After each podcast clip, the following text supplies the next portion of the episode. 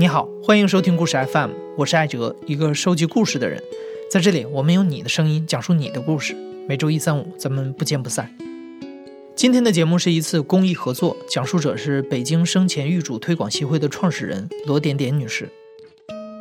我叫罗玉萍，朋友们都叫我点点。我曾经是个临床医生，但是呢，我离开临床已经多年了。我自己本人退休也已经多年了。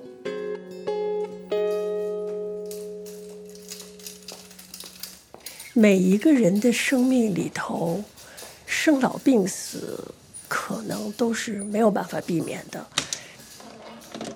我们在 ICU 一天到晚看到那些年老的重病的病人，在 ICU 里面连着很多很多的管子。他们其实生活已经完全没有质量了，他们的疾病其实已经不可能被治愈了，但是呢，被这些人工的生命支持系统给予了人工的心跳、人工的呼吸。我们有的时候不知道，像这样的病人到底是活着还是死了。他们在这种生死之间。被耽搁的时间非常非常的漫长，它可以是几天、几个月，甚至还有几十年。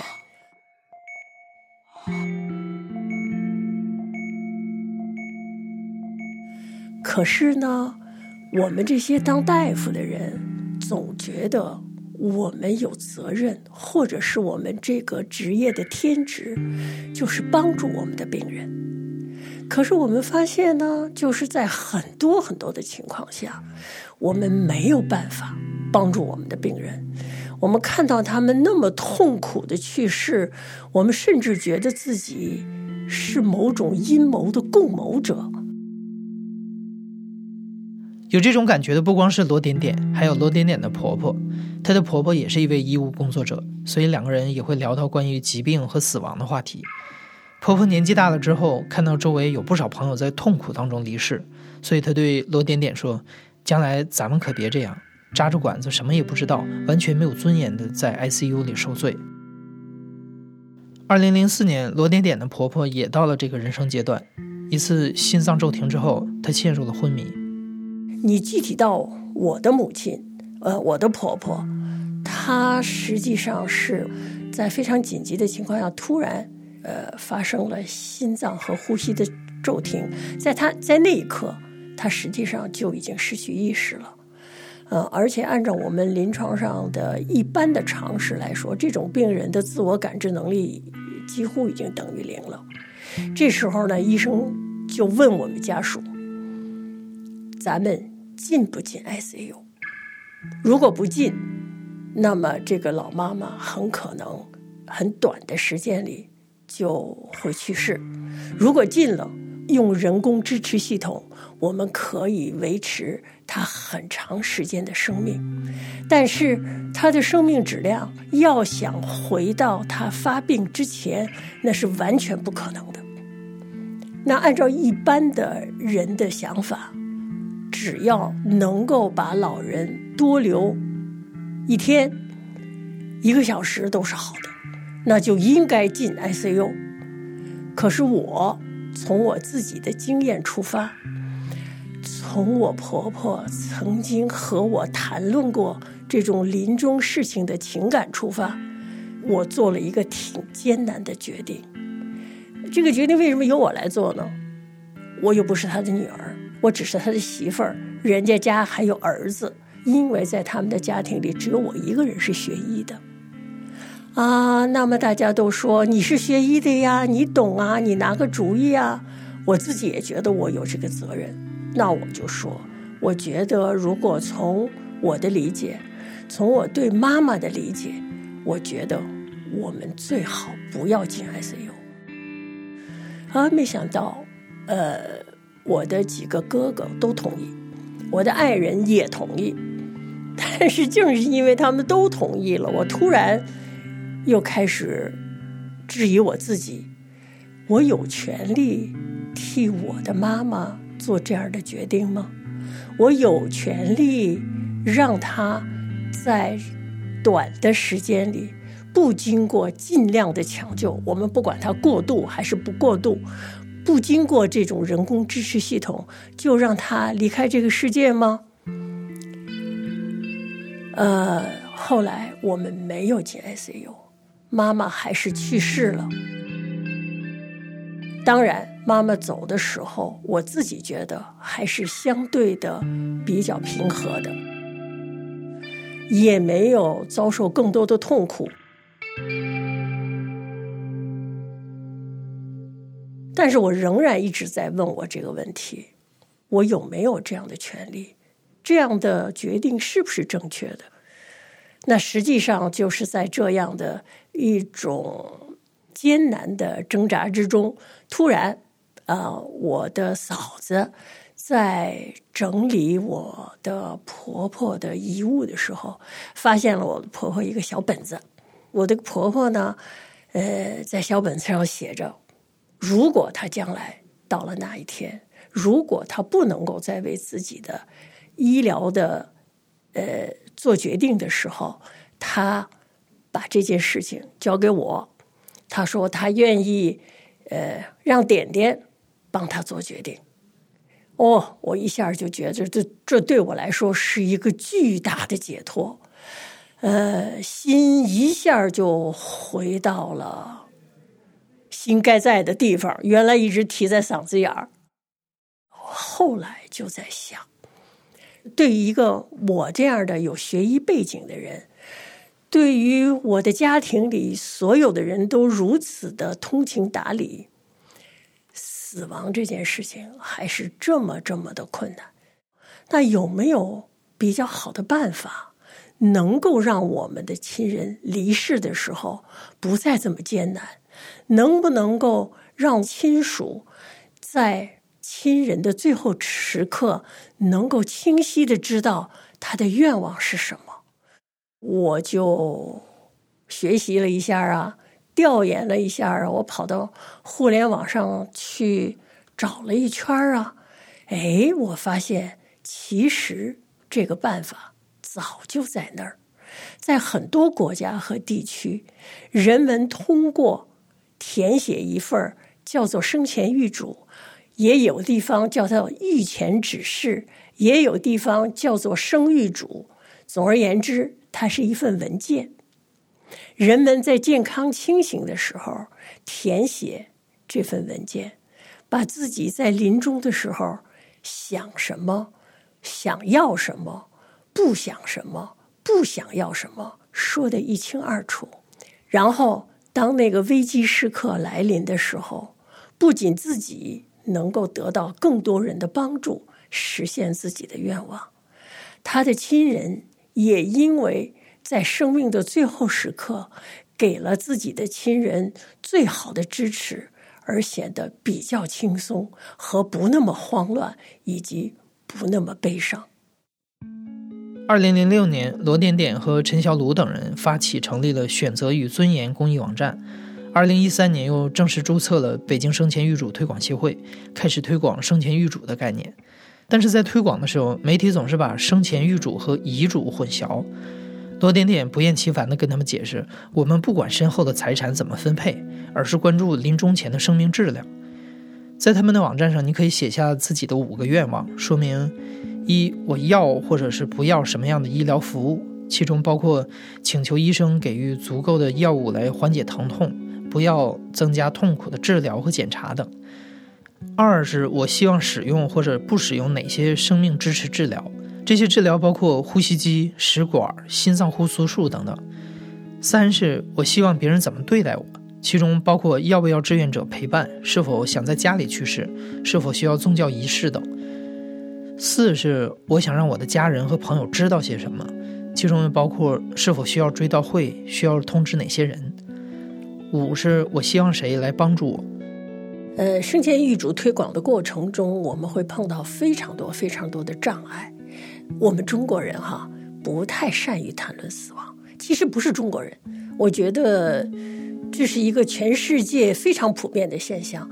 人们在谈论生命的时候，总是非常快乐，在谈到临终和死亡的时候，总是有那样的一种情绪。我想，这和最基本的人性是有关的。一个物种如果不对死亡有一种天然的排斥，那么这个物种是没有办法繁殖的，对吧？呃，我们一开始推广这些东西的时候呢，我们想知道，呃，我们身边的这些人，当然主要是城市居民，对于自己的临终是否有过想象、有过安排？呃，我们设计了问卷比如说，呃，您认为我们中国人，呃，希望的好死应该是什么？您觉得善终应该是什么样的？当然，有人很好的，虽然觉得我们有点奇怪哈，但是还是非常好的填了这个问卷但是我们的志愿者回来，有的脸色非常不好。我问他怎么啦？他就说：“我发问卷人家看了这问卷，脸当时就二尺长，把这个问卷撕的粉碎，就扔在我们的志愿者的脸上。啊，我们还曾经在一些教育水平比较高的场合里面，非常温和的谈论这个问题，但是就是有人非常不高兴，啊，然后就说为什么要谈论这个问题，就是非常不友好。那我自己觉得这是非常非常。自然的一种一种表现，所以呢，在推广生前遗嘱的过程中，有一些共同的原则是需要遵守的。死亡是一件非常非常私密的事情，它属于个人的隐私。临终的所有的安排也是属于个人的私密，所以我们在推广生前预嘱的。过程中，我们要求志愿者第一时间缄默，什么意思呢？我们从来不第一时间和一个毫无准备的人去谈论。我们所有的这方面的资料和所有的信息，我们放在网上，我们把它作为一个印刷品，呃，摆放在。公共场合，我们放在那儿，你愿意看，你拿过来看；你不愿意看，你就走过去。罗点点还发现，在推广生前预嘱的时候，有不少医生会有抵触，他们觉得放弃对临终病人的抢救有违医生的天职。其实这和传统的生物医疗模式有关。所谓生物医疗模式，就是认为人的疾病仅仅发生在生物的水平上。但是近十几年来，生物医疗模式在全世界范围内已经发生了非常大的转变。人们不再认为疾病仅仅发生在生物学的水平上，疾病和人的社会、心理、生活方式等都有非常密切的关系。医务人员不仅应该知道怎么帮助病人从疾病中治愈，也要帮助那些不可治愈的人有尊严地度过临终。啊，在我们跟电视台做节目的一个过程中。呃，我也是像这样，对于生前遗嘱，对于临终放弃过度抢救，巴拉巴拉巴拉说了特别多。说完了以后呢，就是这个故事我也讲过多少次了。这个观众席上站起来一个很年轻的人，啊，他跟我讲，他说：“点点老师，你说的呢，我挺同意的，但是呢，我也有不同意的地方。”他说：“我是我姥姥养大的，我姥姥今年九十多岁了，她能吃能睡。”啊，他跟我说：“孩儿，你可得知道，我到了那一天，你只要有一分钱，你得拉着我。你们是我的亲人，跟你们多待一天，多待一分钟，吃多大苦，受多大罪，我愿意。”我跟这年轻人说：“哎，那你怎么跟你姥姥说的呢？”这年轻人说。我跟他说了，老啊，你放心吧，不仅是我，我还得跟我爸妈说好了，到那一天我们拉着你。我说好，年轻人，你姥姥的这个愿望，你可得咬住了牙，你得帮他实现。你姥姥，我非常佩服她。她是一个这么勇敢和坚强的女性，在她自己健康清醒的时候，这么清清楚楚的安排了自己的临终。你对我们，你有一个误解。我们不是说一定要放弃什么，一定要不这样不那样才叫做有尊严，才叫做善终和好死。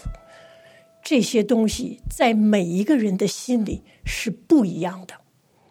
我们提倡每一个人说出自己的愿望，他的亲人和整个社会都应该帮助这个有独特意识和要求的个人实现他自己的愿望。这就叫做有尊严，这就叫做善终。生前预嘱和尊严词是属于个人的。我刚才说了，它是非常非常具有。隐私特质的，属于个人的愿望，在不伤害别人的情况下，所有人的临终愿望都是值得尊敬的。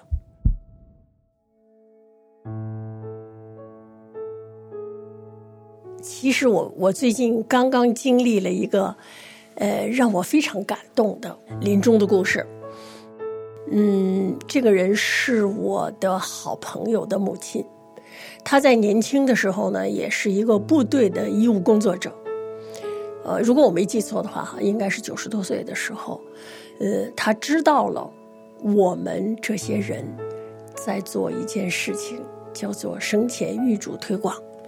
啊，他呢跟他的儿子，呃，讲了他自己一旦进入临终，他要什么或者是不要什么，说的非常清楚。那么我的这个朋友呢，就觉得，既然老母亲已经把这些事情告诉了他，那他就觉得呢，他完全可以和他的母亲谈论这些事情。啊，这是他给我讲的故事啊。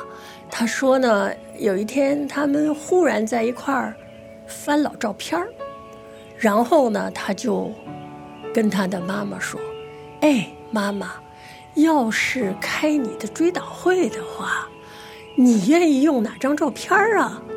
哎，老太太就笑了。老太太觉得这个问题问得非常好。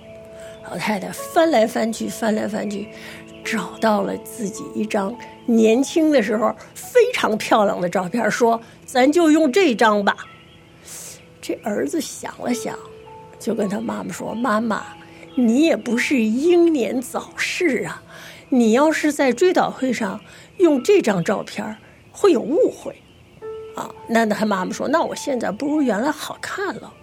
然后这儿子说，妈妈，你知道吗？你现在也非常好看。呃，我的这个朋友呢是一个摄影爱好者，他跟他妈妈说，今儿天儿好，咱们到外面去照一张照片把你现在最好看的样子留下来。将来咱要用就用这张，然后两个人轻松愉快的完成了这件事情。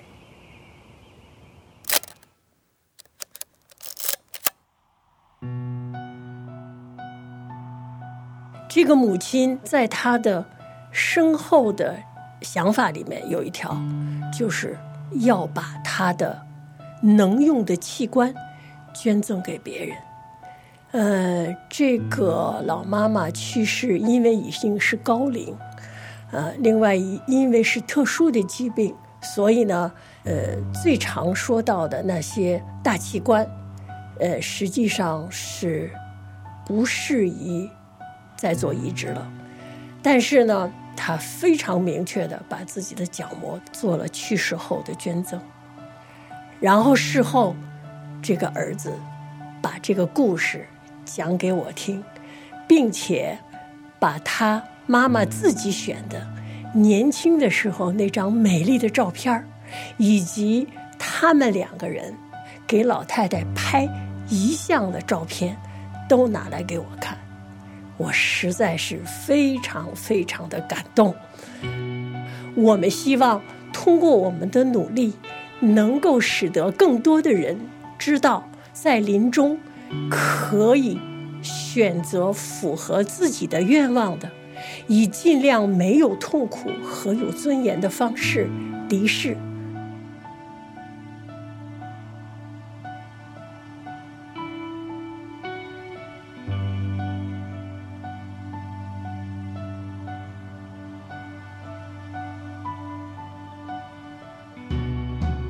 你现在正在收听的是《亲历者自述》的声音节目《故事 FM》，我是主播艾哲。本期节目由我制作，声音设计彭涵。谢谢你，咱们下期再见。